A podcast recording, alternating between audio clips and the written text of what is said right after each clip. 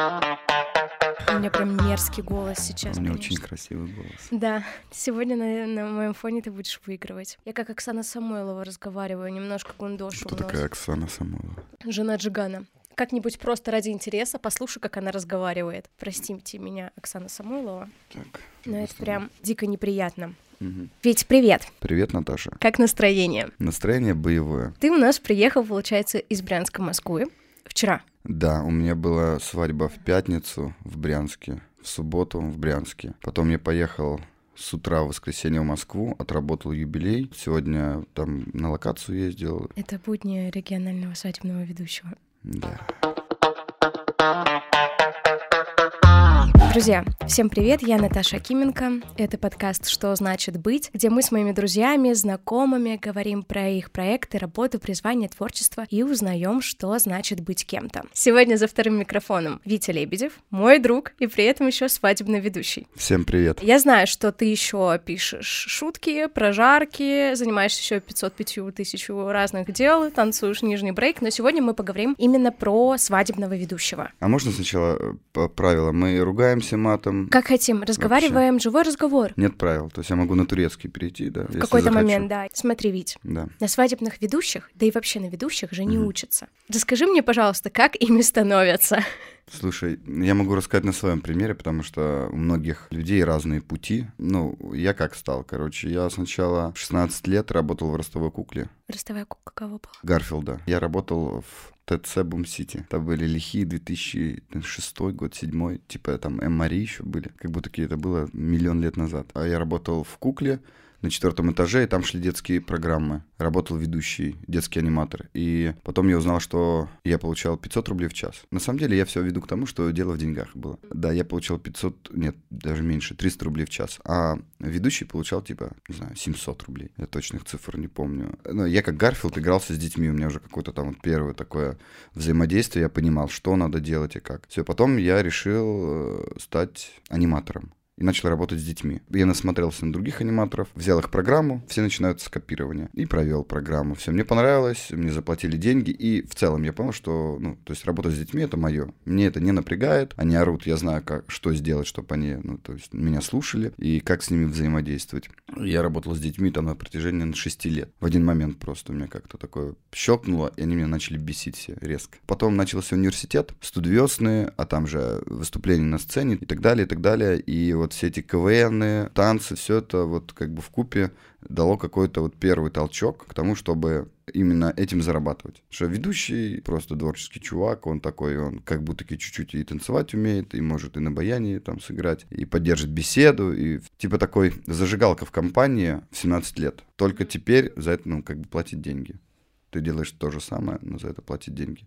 И вот, я начал вести мероприятие. А что у тебя было первым, кстати, именно как ведущий? Если я не ошибаюсь, это была свадьба в придорожном кафе. Мне друг попросил его подменить, он не мог. Или заболел, не помню, что это случилось. Он говорит, «Э, вот тебе программа, просто выходи и бомби, у тебя все получится, поверь в себя. Все, мне заплатили тогда, я помню, бешеные деньги, 5000 рублей. Я отработал 5 часов, но все было классно. Мне понравилось. Ну, мне понравилось, как быстро деньги появились после этого. Ну и вообще, я понял, что меня не раздражает. То есть, знаешь, я так скажу, в каждой работе есть стрессовые ситуации, когда, допустим, ты менеджер, да, ты вот сталкиваешься со стрессовой или ты, я не знаю, там, фотограф, столкнулся со стрессовой ситуацией, и тут проверка идет. Либо ты нормально переживаешь, либо ты очень переживаешь, сильно волнуешься и так далее, короче, и ты понимаешь, что это не твое. Вот тут я пережил стрессовую ситуацию и понял, что мне, в принципе, комфортно решать эти стрессовые ситуации. То есть жизнь это, в принципе, один огромный стресс. Ты надо просто, типа, выбирать то, что, какой стресс тебе комфортно решать. И я выбрал вот именно такой, когда надо разруливать какие-то межчеловеческие такие штуки, и все, и дальше начал вести. Смотри, ты начинаешь заниматься этим, но ты же не занимаешься этим изначально сразу только этим. Ты же работаешь обычно на какой-то простой работе и выходишь по выходным, там, я не Мгм. знаю, по вечерам пятниц, но в какой-то момент работа ведущего становится больше, чем обычной работы. И ты решаешь, например, уйти с нормального места работы до какого-то офиса и начинаешь заниматься только деятельностью ведущего. В какой момент это произошло? Какой отчет мы берем от, от чего? Ну, типа, смотри, это произошло в 20, наверное, 8 лет. То есть до 28 лет я работал на пятидневке. Я сменил там кучу работ. Я был там торговым представителем колбасы, торговым представителем э, белорусской воды, там менеджером по продаже вентиляционного оборудования. И параллельно, то есть я чуть-чуть вел и развивался в этом. И вот где-то в 27-28 лет все, я понял, что, короче, ведение мне прям очень нравится, я готов, ну, на это положить всю жизнь. А продавать всякую херню, я не вижу в этом ни роста, ни каких-то, ну, душевных таких переживаний, которые бы мне нравились. Ну, это скучно короче, для меня. А свадебный ведущий — это прям классная работа. Ну смотри, первое — это путешествие, то есть я могу брать заказы по всей России и... И много ты путешествовал. Подгадывать по путешествию. Слушай, ну... В область съездить, но из Брянска в область не считается. Ну, съездить в Москву, съездить в Краснодар. Опять же, я сейчас просто не ставлю такой цели, наверное, но если захотеть, можно рекламу дать в Костроме, если ты хочешь поехать отдохнуть в Кострому, и так подгадать, и взять там и заказ, и вроде как поехать поработать и посмотреть город. Плюс к этому еще работа в Москве, это постоянно новые площадки. Очень нередко я работаю на одной и той же площадке в Москве, потому что их много. Каждый раз новая площадка, новые люди, это какие-то новые впечатления, что-то новое перед твоими глазами, а не кулер и Олег со своими тупыми приколами возле кулера. То есть глаз не замыливается, и как будто-таки ты чувствуешь, что жизнь как-то идет. Не одно и то же происходит. Так, еще какие плюсы? Деньги. Ну, это мы так грубо возьмем. Ведущий за одну свадьбу, там вот это вечер 6 часов, ну, плюс подготовку у каждого по-разному. Кто-то день готовится, кто-то вообще не готовится, кто-то готовится неделю. Ну, сам факт именно вот основной работы Да-да-да. 6 часов это средняя зарплата за месяц. То есть, если мы берем Кострому, допустим, там средняя зарплата 50. И ведущий будет стоить там э, в среднем, к примеру, от 40 до 60. И это тоже прикольно. Достаточно работать, как многие думают, один день, да, и все в месяц и получать месячную зарплату. Ну, там тоже есть нюансы и проблемы, потому что ты, это такая игла, это как наркотик. Какой еще плюс? В моем случае это реализация какого-то потенциала. Поясню, что это такое. Раньше, когда во времена студ весны, нам нравилось просто так выходить на сцену, удивлять зрителя. Мы это делали не за деньги, это КВН. Ты шутишь просто, чтобы пошутить, чтобы было смешно, и этого достаточно. И ты уходишь, если там шутка зашла, и вау, все хлопают. Или ты поставил постановку, или спел песню. А потом, получается, такая же студ весна, свадьба — это такая же студ весна. Вообще, типа шоу-бизнес — это все студ весна. Просто разные бюджеты. В студ весне там бюджет тысяча, да, в свадьбе бюджетом миллион, в шоу-бизнесе миллиард. А по факту это то же самое. Ты садишься, штурмишь какие-то приколы, ставишь какие-то танцы, разучиваешь песни, придумаешь что-то новое. И в какой-то момент настает день X, когда тебе это надо показать. Ты показываешь, все радуются, ты получаешь сразу обратную связь, обратную положительную связь, если ты хороший ведущий. И плюс к этому еще тебе почему-то платят хорошие деньги. То есть это вообще вау. Это невероятно. То есть я об этом ну, и не мечтал, когда я был студентом. Так и получилось. Я сейчас, у меня такая огромная, такая длиной в жизнь тут весна идет. И мне комфортно пока вот в этом состоянии. А если говорить о минусах, есть? Первое — это быстрые деньги, как я уже говорил. Но опять же, это о минусах я говорю, и это будет перекликаться с моими внутренними минусами. Я в плане финансовой грамотности не интегрировался из ребенка во взрослого. Мне дай 100 рублей, я их потрачу, дай мне миллион, я тоже его потрачу сразу. Я не откладываю, я всякую фигню могу себе приобрести, могу себе купить бутылку вина за 5000 рублей, и причем э, напиться пива сначала, и будучи полностью бухим, выпить эту бутылку вина. Короче, я не умею планировать и так далее, и в этом есть, конечно, вот я считаю минус. Минус а, в том, то, что это же этот же путь когда-то закончится, и, скорее всего, он закончится неожиданно. Ты а про срок годности ведущего? Да, ну, ну, наверное, да. А когда ты уже привык к быстрым деньгам и к быстрым, иногда большим деньгам, то потом очень сложно вернуться в какое-то другое, к, там, к менее уровню жизни там, и так далее. Ну вот, и это, конечно, как бы пока пугает. Ну, Точнее, сейчас нет, но в перспективе это может пугать. Ну, э, из минусов, что надо иногда искать компромиссы с заказчиком. Заказчик говорит, хочу так, а ты понимаешь, что это говно, но он говорит, я хочу так, и я плачу деньги, и ты говоришь, ну, хорошо, давай. Ну, это так. в любой работе. Мне кажется, еще а, как минус бы я, наверное, межсезонье бы отметила. Я недавно узнала, что это так называется у вас. Это в регионах, да, она очень распространена, ну, там, где нету большого человекопотока. Да, давай объясним. Межсезонье — это когда... Нет работы, ну, да, по-простому. А, свадебный сезон это летний сезон, ну, условно, там, с мая по сентябрь. Да. Все остальное время — это время, когда есть свадьбы, но их очень мало, Да. юбилеи, Новые года, корпоративы, но их в процентном соотношении очень мало. Да, есть понятие осень, когда, ну, мало заказов, Мгм. и там начало весны, ну, зима, начало весны, там, с января по, там, по апрель, когда, там, действительно мало заказов, и как будто таки иногда бывает такое, что денег совсем нет. Ну, и опять же, это у новичков. Если у тебя получается, и- если ты востребованный, такой проблемы нет. У меня такая проблема была где-то до 2020 года, Мгм. до 2021 даже. Ну, я думаю, что там потому что пандемия была, может быть. Ну, и это тоже, да. Но опять же, мои коллеги, которые из Москвы, они работали в пандемию, вообще, типа, плевать. Ну, то есть заказы были, люди платили деньги, были онлайн-корпоративы, поэтому, ну, то есть все было ок. Даже, я знаю, была одна онлайн-свадьба. О подробностях не знаю, но я знаю, что люди, типа, все это было в зуме. Если ты нормальный ведущий, ты хорошо делаешь свою работу, у тебя нет межсезонья. Но только, опять же, в регионах, где просто, ну, люди не женятся, вот физически нету свадеб. В Москве, допустим, летом, осенью, зимой каждый день проводятся там десятки свадеб. Ну, то есть во вторник свадьба — это нормальная история. Это не потому, что люди экономят и не хотят Нет. проводить э, свадьбы там в пятницу вечером или в субботу, И- и, э, а э, просто потому, что настолько много их. Да, это, ну, это причина, то, что люди хотят сэкономить. Это одна из причин. Это другая причина, опять же, рабочие часы, кто-то, ну, не работает на пятидневке и так далее. А в Москве там людей сколько, миллиард сейчас уже, да, то есть по последним... по Нет, последним конечно. Переписи. Ну, короче, ты понимаешь, о чем я, да? Да-да-да, очень много. Каждый день что-то происходит, и что-то надо это вести, надо как-то организовать людей. В Брянске не так. В Брянске меньше. Сейчас, наверное, денежный вопрос. Е. Я, наверное, как и все, задаюсь до конца вопросом, почему столько стоит ведущий? Вот ты даже упоминал, что готовится там день, кто-то вообще Мгм. не готовится. Я понимаю, что там есть какая-то встреча с э, молодоженами, вы обсуждаете какой-то сценарий. Это понятное дело, что ты что-то готовишь, мы обсудим потом, Мгм, э, что до конца. Но почему это столько стоит? Как складывается эта сумма? Я не могу понять. Почему ведущий за 6 часов условного Мгм. ведения получает столько денег? Если это регионы, то есть это где-то, ну, тысяч тридцать минимум в целом Мгм. это стоит. Понятно, что есть те, кто и за 20, и за 15 проведет, но мы не говорим, мы говорим, что это от Мгм. 30 тысяч. В Москве эта история от 60 тысяч. Да. Почему это столько стоит? Во-первых, я с тобой соглашусь. За эти бабки, что берет ведущий, они должны там не то, что персональную программу придумать, они должны,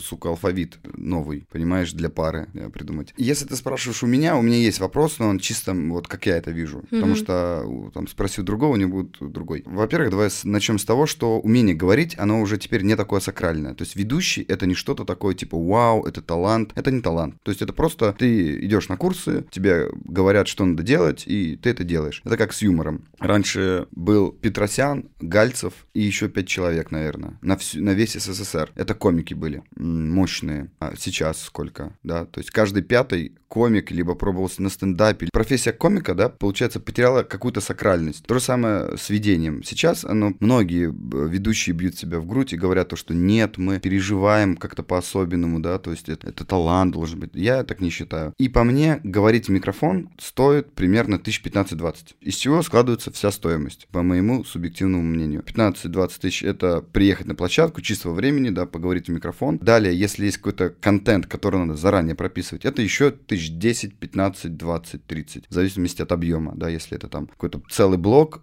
там надо прописать, и он там э, сложный, с гостями нужны там куча созвонов. Итого мы получаем, ну, 50 тысяч, да, там 20 плюс, там 20-40 тысяч.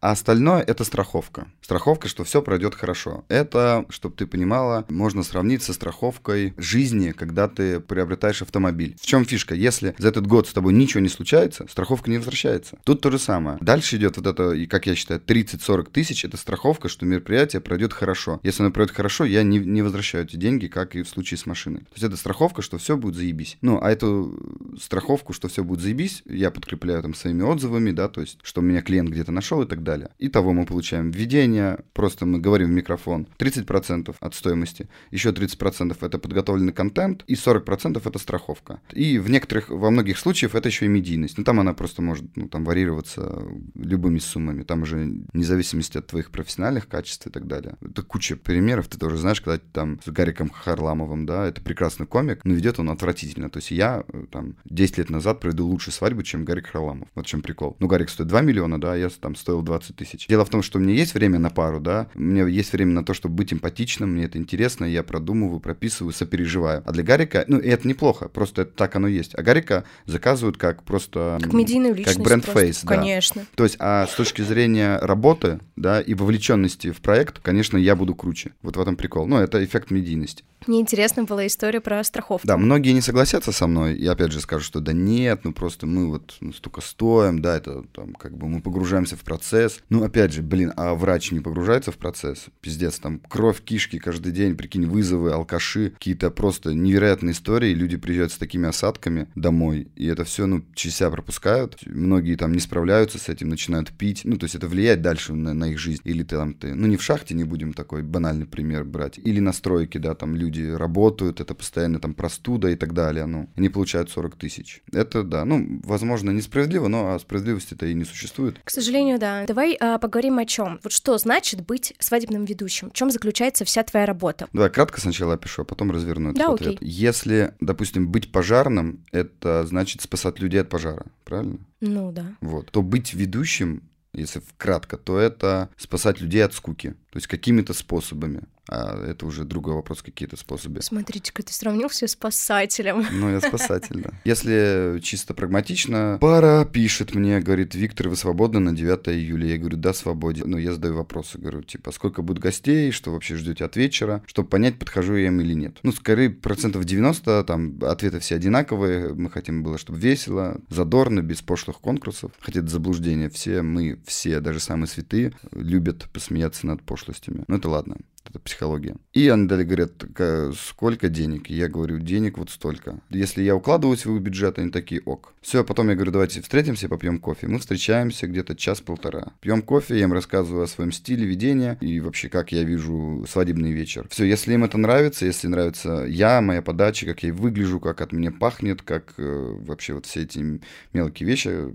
на которые мы не обращаем внимания, но подсознание оно обращает на все эти детали. То все, они говорят, нам все нравится, сколько, значит, значит, бронируем дату. Я говорю, ребят, ну надо мне скинуть 10 тысяч. Они мне кидают 10 тысяч, дата забронирована. Дальше я им высылаю анкеты. Такой легкий бриф, который, если бы мне было, допустим, не так много работы, да, я бы их брифовал на месте. Как ты сделал предложение руки и сердца, что вам нравится, какие у вас есть странности, хобби, увлечения. Чем больше информации, тем больше у меня будет пласт для того, чтобы придумать контент для них. Какие-то конкурсы, интерактивы, движки разговорные, чтобы им понравилось про них. Но поскольку времени не так много, я высылаю анкеты. Они их заполняют, присылают мне, я потом задаю уточняющие вопросы, высылаю им тайминг примерно мероприятия и кучу идей там идей 15, чтобы я видел на их мероприятии. Из этих 15 идей они а, оставляют там 5, и все, и мы их реализуем. Все, дальше я забываю про эту дату, работаю текущие мероприятия, и за неделю где-то, иногда за 2, иногда за 2 дня, в зависимости от задач. Там, если это, опять же, какие-то блоки, надо прожарку прописать, про гостей. Это долго бывает, и, там 2 и 3 дня и неделю я пишу. А бывает они такие, ну, типа, мы тебе доверяем, все, что хочешь, делай, все.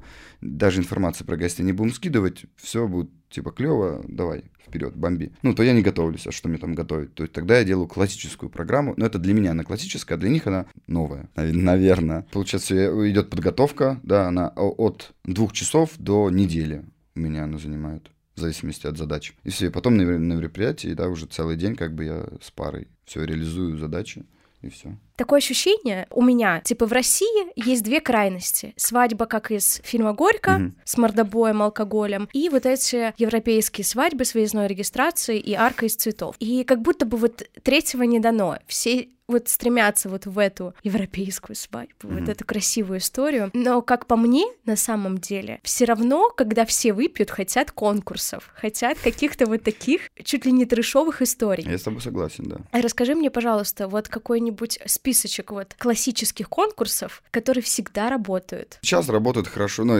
мы про трэш говорим, да, когда, mm-hmm. значит, веревка. С карандашом? Реально Нет, подожди, нет, это уже все, это уже прошлый век, но ты сейчас э, очень близко. А веревка привязывается на, тебе на пояс и свисает вниз. И на конце веревки привязывается сосиска. Ты должна вот так вот раскачивая тазом сосиску попасть себе в рот. И, и кто попадет в рот, тот самый главный кайфажор и, ну, молодец, выиграл в конкурсе. Это да. Ужасно. Это очень весело. Это безумно весело. Ага. А, на одной свадьбе я такое делал, даже уже в этом году. Это был просто, ну, невероятный кайф. То есть со стороны гостей. Типа они такие, да, давай, это весело, кайф. Любой человек — это двойственная личность. Мы говорим одно, а думаем другое. Всегда так. Дуализм, Ну, да. Дуализм, да. Тут то же самое. Мы сторонимся кринжатины, но любим на нее смотреть. Общем, факт. Участвовать в кринжатине мы не хотим, но посмотреть на нее. Но беременна в удовольствием. 16 пос- и 4 свадьбы мы любим смотреть. Да, да. Вот, эффект четырех свадеб. Каждая вторая пара ко мне приходит и говорит, мы бы не хотели так, как в четырех свадьбах. Что доказывает то, что они смотрят. Ну вот это первый кринж-конкурс. Карандаш в бутылочку. Но я признаюсь честно, я ни разу не делал его. Я из такой, видимо, из волны новых ведущих, ну, блядь, не знаю, кто нас будет слушать. Если нас будут слушать... Волна новых ведущих, это как, как школа рэпа, знаешь, типа да, old да. school, Нет, есть такое, да. school. Нет, есть такое. Раньше были типа тамада, да, то есть такой, это закрытый человек. Это когда есть программа определенная, четко выверенная, якобы, и она повторяется из раза в раз, и такая программа тоталитарная очень. Ты должен встать, поздравить, выходи, раздевайся, там, танцуй, ну, а есть новая школа, где якобы считают, что гость и заказчик — это самодостаточные люди, и надо подбирать, ну, под них сейчас вообще век индивидуализма, надо раскрыть тебя как личность, да, и потом под тебя придумать приколы. Когда я пришел вот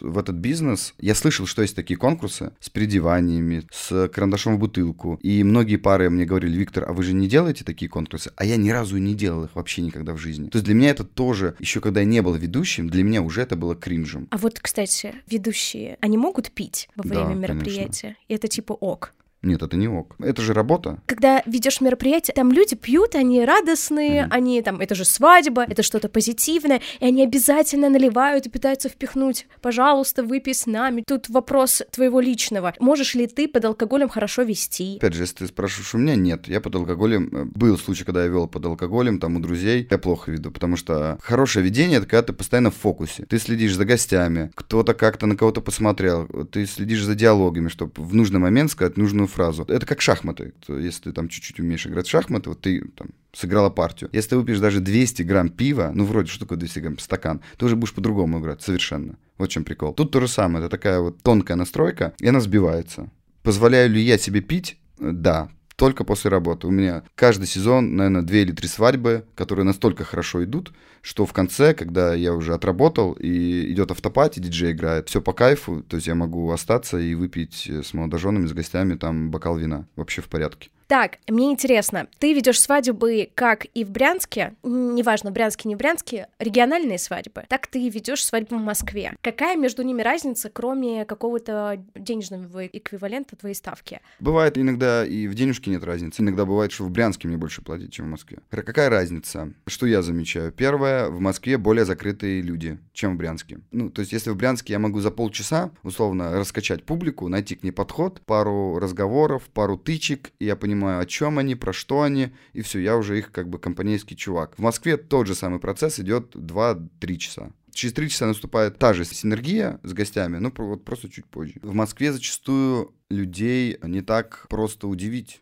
В Брянске для среднестатистического человека свадьба — это событие. Ну, прям, вау. Он работает целый год. На выходных он там пьет, либо занимается спортом. У нас в Брянске ноль развлечений. Ну, типа там можно выйти во двор, погонять собаку палкой, да, там, пойти в бар посидеть и в театр сходить. Ну, вот все. А в Москве развлечений больше. И получается, что а среднестатистический, уважающий себя москвич, который такой развивается, любит эту жизнь, путешествует. Он в понедельник сходил на стендап, во вторник он сходил со своей барышней там в какой-то иммерсивный театр, в среду у него, значит, массаж ног, и в пятницу он заглянул на свадьбу. То есть у него так много впечатлений, что для него это то- ну, просто как бы будний день. Ну, реагируют они, получается, чуть меньше. Ну, либо я не дорабатываю, просто их надо больше удивлять. Короче, в Брянске прям все ждут, такие, да, да, свадьба, мы погуляем. Все вкладываются эмоционально в этот день. В Москве как будто меньше вкладываются. Но опять же, я вот недавно вел в пятницу ту в Москве свадьбы, просто разъеб. Там все танцевали с начала до конца, просто как бешеные. Ну, там это другой вопрос, просто заряженные ребята, молодые, и у них очень хороший коннект с парой и вообще с развлечениями. То есть они пришли, они знали, куда они пришли.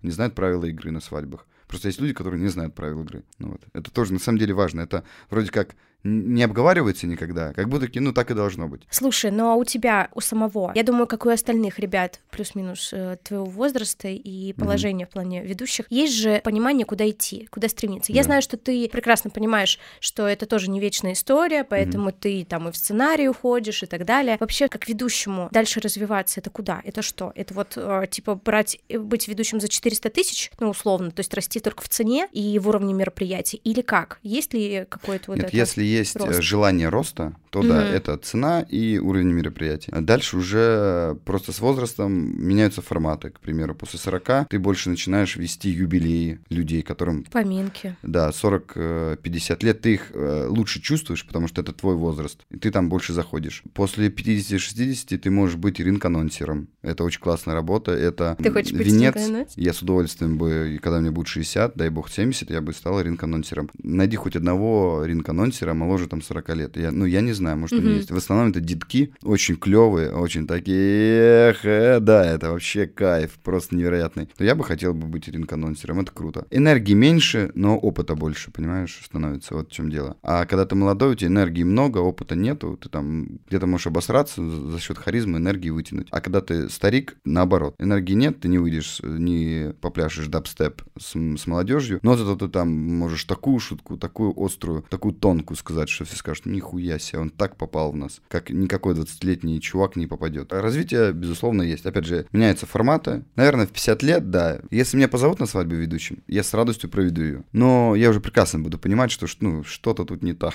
Тут 20-летние ребята бегают, и я такой. Но я знаю случаи, когда зовут и 50-летних, и 60-летних мужиков вести свадьбы молодежные. Почему? Потому что, опять же, 60-летние и 50, они опытные. То есть у них уже, ну, такое за спиной. Они могут вырулить любую ситуацию, что бы ни произошло на свадьбе. Родители молодоженов или молодожены, для них это приоритет. Не юмор, не энергетика, а чтобы все прошло гладко на 100%. Тогда да. Это к вопросу, почему зовут на свадьбу, допустим, Валдиса Пельша. Молодежная свадьба Валдису Пельшу, на секундочку, 150 лет. Он ведет молодежную да, свадьбу. 155. Почему? Кроме того, что он медийная личность, да, он все сделает грамотно, все сделает четко. Но это же так скучно, он в этом пиджачке своем ну, сером. Ладно. Я Нет, видела, другой... как он ведет КВН. Подожди, другой, другой пример. Это Нагиев. Сколько ему лет, он очень остроумный, он очень в теме, насколько я знаю, отлично делает свою работу с молодежью и так далее тот же Ургант. Блин, ну Ургант, он очень остроумный. Блин, mm. мне кажется, он вообще может что угодно провести круто. Но это, это такие редкие примеры, мне кажется. Да. Так это видишь, если вот ты про остроумие сказала, это как бы, если не терять остроумие, неважно, сколько тебе лет, хоть 70. Да, возможно. Ведь скажи мне, пожалуйста, что значит быть Виктором Лебедевым? Что значит быть Виктором Лебедевым? Сейчас тебе, я тебе скажу. Постоянно делать то, чтобы люди, которые находятся рядом с тобой, они охуевали. Это у тебя цель жизни? Ну да, я как-то э, очень давно, лет в 16, описал миссию своей жизни, что я живу ради их удивленных глаз. Я как-то так это описал в каком-то стихе таком пиздострадальческим. А потом я понял, что так оно и есть. Типа, мне нравится удивлять людей в целом, неважно как. Это фокусы, это шутки, это раздражение, провокации. Просто в разговоре провокации какие-то неожиданные. Вот что-то неожиданность. То есть я вот человек вот такой.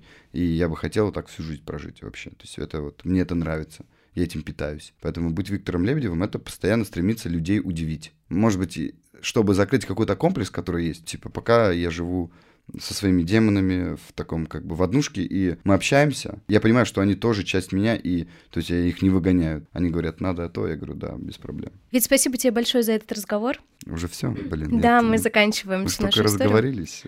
Друзья, в описании к этому подкасту будет ссылка на телеграм-канал «Что значит быть», где будут контакты и ссылки на соцсети Вити. Если вы хотите заказать свадьбу, юбилей, заказать, забронировать Виктора как ведущего, и не только. Вот вчера я работал с фокусником, который стоит 400 тысяч, и у которого... За 20 минут. За, за 40 минут, да. За 40 минут, окей. Вот, который вполне себе может за лето заработать типа 60 миллионов.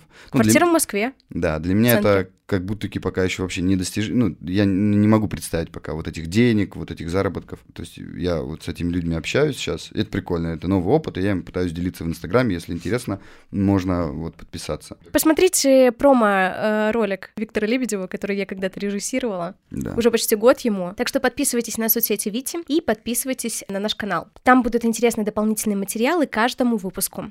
Ведь Спасибо тебе еще раз за этот разговор. Спасибо Друзья, тебе. прошу прощения за вот этот а, болезненный голос. Ну а с вами, дорогие слушатели, мы прощаемся до следующего выпуска. Всем пока. Пока-пока. Все, мы закончили в целом. Э, Как это называется? Подкаст? Все, мне пора-? Мне пора на пенсию. Я пришел в подкаст.